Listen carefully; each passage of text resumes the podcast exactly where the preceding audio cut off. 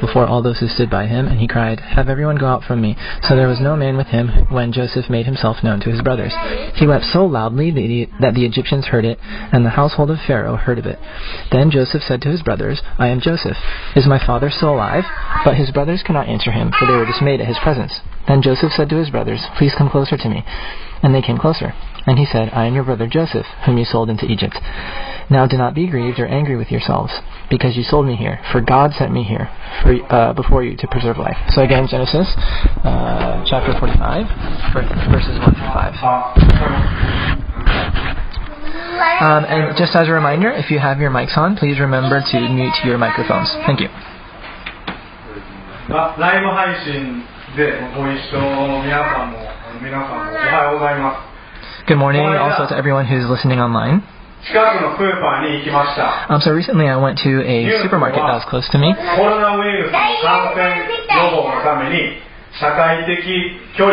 Um, and there's been social distancing recently, correct? Um, and basically, they were saying that over the intercom in the supermarket. Um, and I, of course, wanted to adhere to that, so I put on a mask and everything. Um, but there are lines when you line up at the at the register. There's basically like a meter between like where you can line up. Um, so you have to uh, line up with you know putting distance between you and other people. Um, and there was basically an old lady that when I was coming up in line, just kind of because there was an open space, just kind of got up in front of me and took my place in front of me. So yeah, that was kind of unfortunate. But um, anyways, there's a lot going on because of Corona, and a lot of people are watching online. Um, you know, there was someone that uh, you know came from New York to visit a while ago, and now they're listening online sometimes. Um, and it's really cool because we were able to talk about the Bible and about God through through different mediums, which gets to like all you know people all over the world. So you know, I get kind of nervous because I get to speak to so many people. Um, anyways, going back to today's talk, um, it's from Genesis chapter 45, and basically he became the prime minister. Um, and this leader was the he was basically the leader of an entire country, and he was weeping loudly. So why was such a 40 year old man, such a good stature, crying like this? Um, and it was because he heard what Judah said. Judah wasn't the same brother who sold him into slavery years ago. Um, it was Judah's idea to traffic Joseph into slavery, but Judah had changed. And basically, Judah said, Please let your servant remain here as my lord's slave in place of the boy, and let the boy return with his brothers. Um, Judah offered himself up in place of Benjamin. Um, and Judah had once treated Joseph as nothing more than an item to be sold, but now he pleaded desperately before him. And Joseph listened to him. And then basically he comes out and says, I am Joseph. Is my father still living? And up until that point, when he said, I'm Joseph, up until that point, he had spoken in Egyptian and um, or whatever the language was, and it was translated for him into Hebrew. And but but when he says, "I am Joseph," is my father still living? He'd suddenly switched to Hebrew, and the brothers were were crazy stunned because of all of this. And they're like, "Whoa, he just spoke in, in Hebrew. How?" I was like, "What? Is that Joseph? Like Joseph's still alive?" And they were all so surprised that they they had no idea what to say. And it says in, in Scripture, it says, But his brothers were not able to answer him because they were terrified at his presence. And this word in Hebrew is terrified or troubled. Um, and it shows up in the Old Testament 50 times. Um, this is the only time where it shows up in Genesis. And it means to be terrified or to be alarmed or to be anxious. Um, and it's a complex, like, uh, you have a lot of like, complex feelings where you feel like surprise, fear, uneasiness.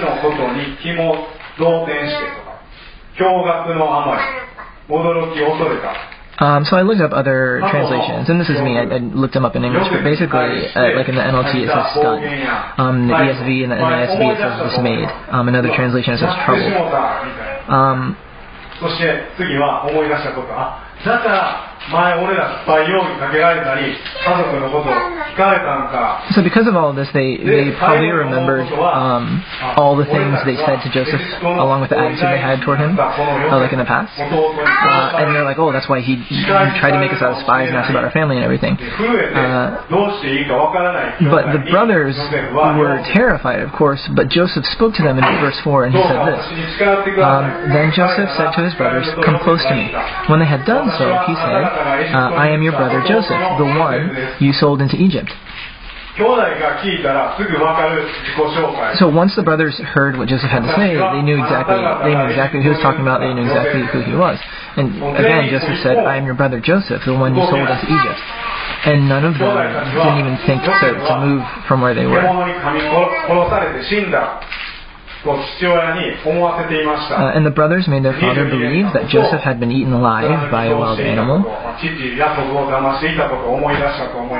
and I'm sure they, they oh, thought of, they reflected on the past 22 years where they had lied uh, to their father Jacob about how Jacob uh, how uh, uh, uh, Joseph was killed by animal. Um, and basically, they had to come face to face with their ah. sins in the past, and um, and as we as humans, we, we tend to remember our sins and then ah. forget them again and then remember. And um,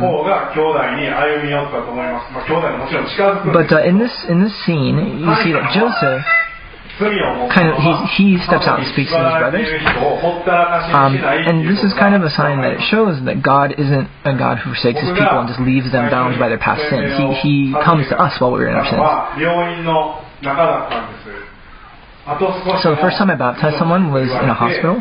Um, they were the person was told they didn't have much time to live and they were hospitalized. And the person's name's Takao Takao-san. Um,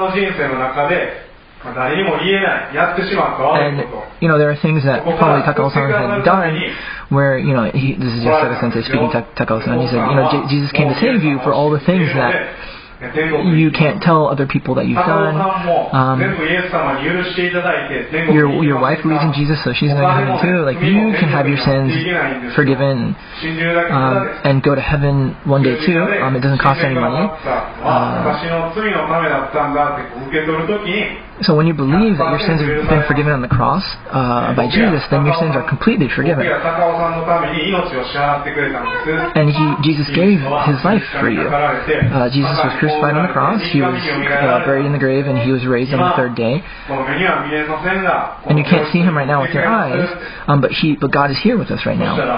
And then um, Takao said, Takao-san said, everything, like everything will be forgiven of me, even the things I haven't told my wife. 僕ははい And I said yes. で僕の目をずっとじーっとこう見見つめておられました Then I, I stared at お him そらく pretty 今まで intently, の人 and 生過去に歩んでこられた時の失敗を思い出していたんだと思います And I'm pretty sure he was probably reflecting on all the mistakes he had made up until now. And I think that because um, he asked after that, he goes, "He'll forgive like absolutely anything," and I said yes. 私ははい僕や奥さんに言わなくても Um, 自分 even で if you イエス様許してください even if you 祈 uh, ってください一緒に祈りましょうと伝えました but basically I told him that if you just wha- whatever you have, like s- say that to Jesus and He'll forgive you of your sins. Uh, so I baptized him there while he was on his hospital bed. Uh, and when the baptism was over, he was saying his wife's name and he said thank you, thank you, and um, and he had tears running from his eyes. 神様は一人一人の人生縛られているもの許されへんなと思っているものを許してください So the Lord saves us from our sins for for every single one of us, even though we have sins that we think God might not be able to forgive. 一人一人 And, and の God's not a God that's far off, but He takes care of each one of us individually. 一つ目のポイント So は the first point- 神様は罪に気づかせてくださる The first point is that God brings our sins to our attention. 続けてヨセフは5節で And then in verse 5, you see that Joseph says, And now do not be distressed and do not be angry with yourselves for selling me here, because it was to save lives that God sent me ahead of you. 使わせてくださったんです兄弟を心配してるんです He was basically concerned for his brothers, you can tell from this verse. And if it was me, どうですか well, uh, everybody, what would you say if, if, if you, know, you, were, you in this situation?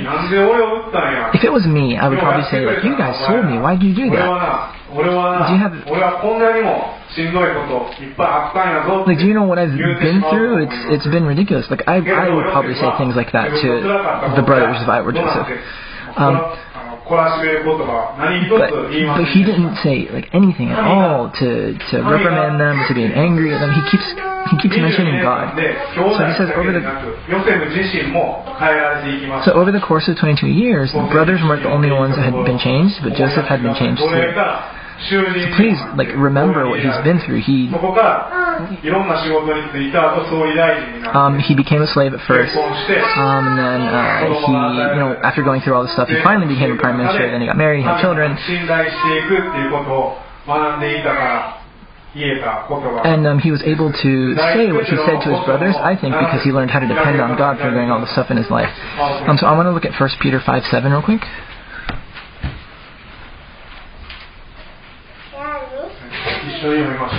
So let's read it together.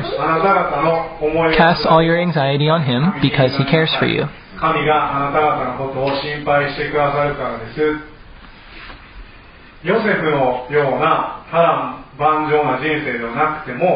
So even if we don't have a life like Joseph's that's full of ups and downs and all crazy stuff, um, we we still can't change things according to our own power. Um, and but there might be times where you think like, why is this happening to me? But even then, in the midst of that, God cares for you. でこの方にお委ねして生きていきましょう And so because He cares for you, ヨセフは please put your life in His hands and uh, let Him take care of, of everything for you. 心配してくださっているっていうことを知っていきました自分の目でもう見たもの経験したこと以上に神様は一体どんな So because of the trials that went that Joseph went through, he was able to see that God cares for him. Um, and he started to live a life asking God, like, what what does the Lord think about all of, all of the situation? Like, what does He think about the situation I'm going through right now? Um, and you see in verse seven that he says, "But God sent me ahead of you." And then you see in verse eight it says, "So then, it was not you who sent me here, but God." So you see the language here, right? It says God sent me ahead of you. Um, it was not you who sent me here, but God. So three times he mentions God. And so basically, it was like he was saying, I didn't become prime minister by myself. God was with me, so that's why I'm here. And you know, I don't, I don't think I think it's hard. I think it's hard to say that Joseph didn't rely on God when when you when you see him speak with her about God. Um, and I think the brothers were happy that they heard Joseph with his mouth like say things out loud that he said. He forgives them out loud. Um, and it's it's one thing to just think to yourself, okay, you're going to forgive someone, and it's another thing to actually say you forgive them. 私たちとイエス様のようです今日もこの後宣伝が So this dialogue between them is kind of like our relationship with Jesus before we were 以 saved. 前とはあの全然もう違います And there's a man here today who is scheduled to be baptized today, and he's living a life that's completely different compared to the one that he used to ど live. れだけ御言葉 Um, を伝えて and も when I, when we first met, he thought of himself more so than his family. no matter how much he heard the Word of God, it, it never reached his heart. Um, but one time, he read the entire Bible himself. Um, and concerning his life, he, he prayed to God and, and he said, I'm sorry for everything. The Holy Spirit worked within him, I believe. Uh, and his, his wife was crying, and, and I was surprised because of all that happened, all the change that he went through.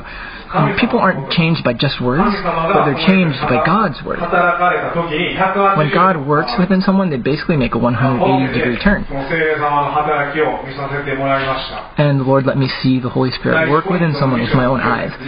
Um, so in 1 Corinthians 2 9, It says this. 聖書に書いてある通り However, as, uh, as it is written, what no eye has seen, what no ear has heard, and what no human mind has conceived, the things God has prepared for those who love Him. 神を愛する者のために神の備えてくださった者は皆そうである、まあ、彼とは定定期的に会って So I would meet with him regularly and uh, read scripture and pray together with him.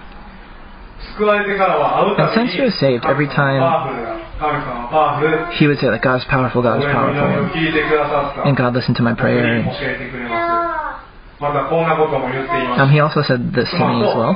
He said, uh, with my wife this morning, um, I, I counted all the prayers that God has, has answered. We prayed, or we counted all the prayers.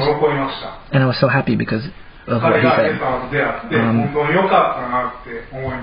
and I'm really happy that we all, you know, I'm really happy that he encountered Jesus. That his wife, of course, was praying for him, and and uh, I was praying for him as well.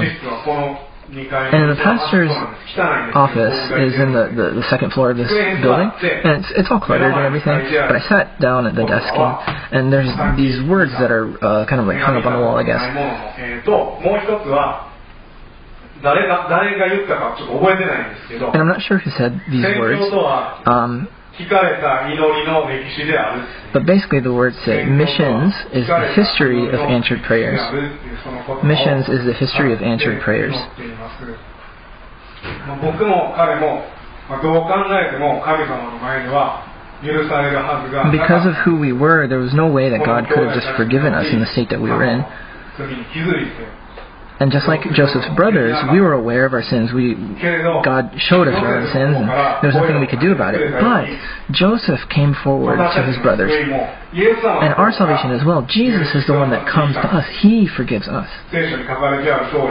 And it's just that, just like it's written in the Bible, Jesus became a ransom for us. He was buried in the grave. Um, he was raised to life on the third day. Then all we did was believe in that truth. So before we even said, I'm sorry, before we even said, sorry for all of our sins, 2,000 years ago, Jesus had already died on the cross.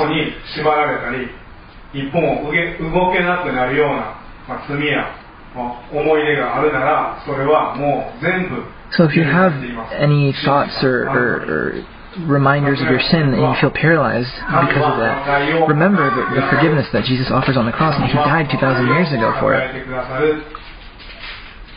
考えてくださるさらに読んでいくとヨセフと Um, and the second point is that God offers 和解し reconciliation. ただけでは終わりません So if you continue reading, you can see that the story doesn't just end with this reconciliation. 兄 Um, さん これこれからも飢饉は続きますあと5年 and he says, Brothers, the famine is going to continue. You will be able to plow the fields and harvest food after five years. So please hurry and tell Father that I'm still alive. Tell him that I'm in charge of the entire land of Egypt, and that was to help save the entire family. それは家族みんな救われるためだったんですこのこと伝えてくださいでゴシェンという場所を用意しています And I have ここで prepared a place called 家族 Goshen. がみんなと羊と牛全部一緒に暮らせます Uh, and you can live with the entire family there with sheep and cows and all your livestock. Um, so Joseph invited his family to Egypt. Basically, he was going to take care of the brothers that, that tried to kill him in the past. And I think that's amazing, honestly. Um, they were shepherds, and this was a job that was hated by Egyptians. Basically, like, ew, you guys smell bad, go away, so Joseph considered all of this, and, and he had them live, or he prepared this place called Goshen, or he prepared a place in Goshen. And so he, to, to help support them during the famine, he invited them to that place. And, um, so he used his authority to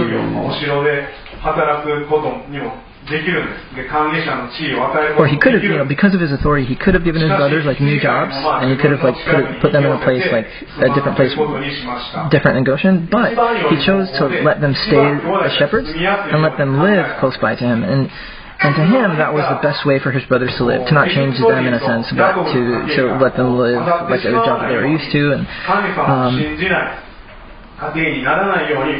and another uh, another thought behind this is that possibly God was trying to, this could have been God's plan to uh, protect the descendants of Jacob so they wouldn't get mixed with Egyptians or Gentiles and become a people that didn't believe in God.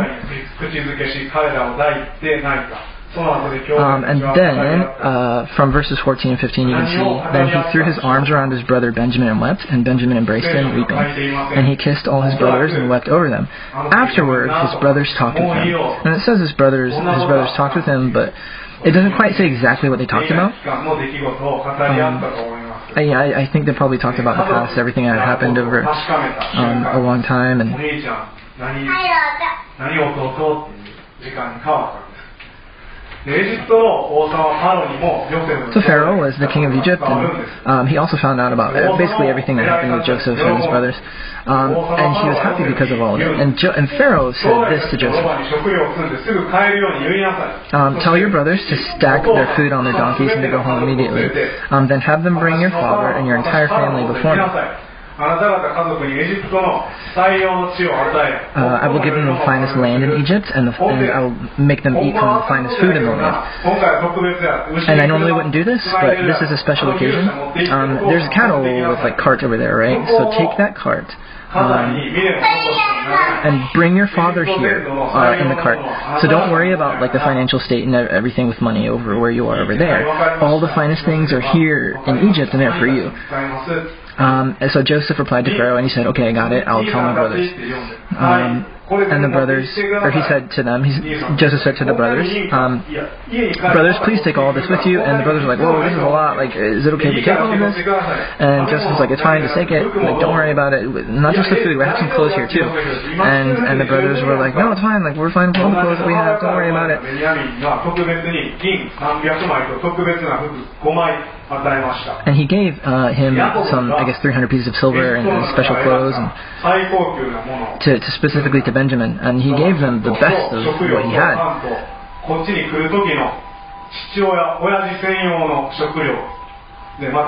and I guess uh, special food for his father as well.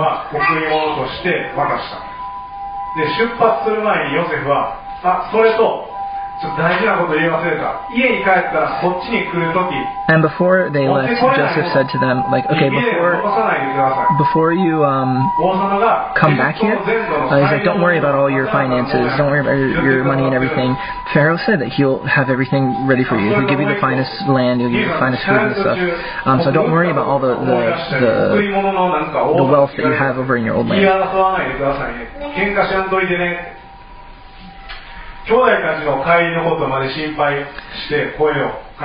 And you can see that Joseph, uh, in this chapter, that Joseph is very concerned for his brothers, even when they're going back home before they come back. ヨセフは言ったんです至れり尽くせりです And Joseph was basically doing what he could to take care of them. So the third point for today is that the Lord takes care of us. 王様が前に住んでた実家のところの家財に未練を残さないようにって言ったのは So the reason that Pharaoh said not to worry about their wealth back in where they used to live is because Pharaoh knew that there was better finances, better food, better land, better stuff in Egypt where they were. ら自分が大切にしていたかつてのものや自分自身に心をこう奪われた奪われてるそういうものに持って心を持っていかれたらあかんっていうメッセージです And this reading, this is basically an example to tell us that we should not be caught up and have our hearts uh, captivated in a sense by the things of the past and, and the wealth that we used to have, or, uh, all of that stuff. We don't have to bring all that stuff from the past with us. We can say goodbye to the past. So just as the brothers told Joseph to come where he was, um, Jesus also speaks to us in a similar way. Like there's more, there's oh, better things here. Don't don't just you know stay with what you used to have. Like there's better stuff here. So come where I am and and spend your time with me, be with me, and and, and look at all that I have to offer. Um, so the three points again are one, God brings our sins to our attention. Two, God offers reconciliation. And three, the Lord takes care of us. So one more time. One, God brings our sins to our attention. Two, God offers reconciliation. And three, the Lord takes care of us. And He does this forever. So let's pray. Thank you.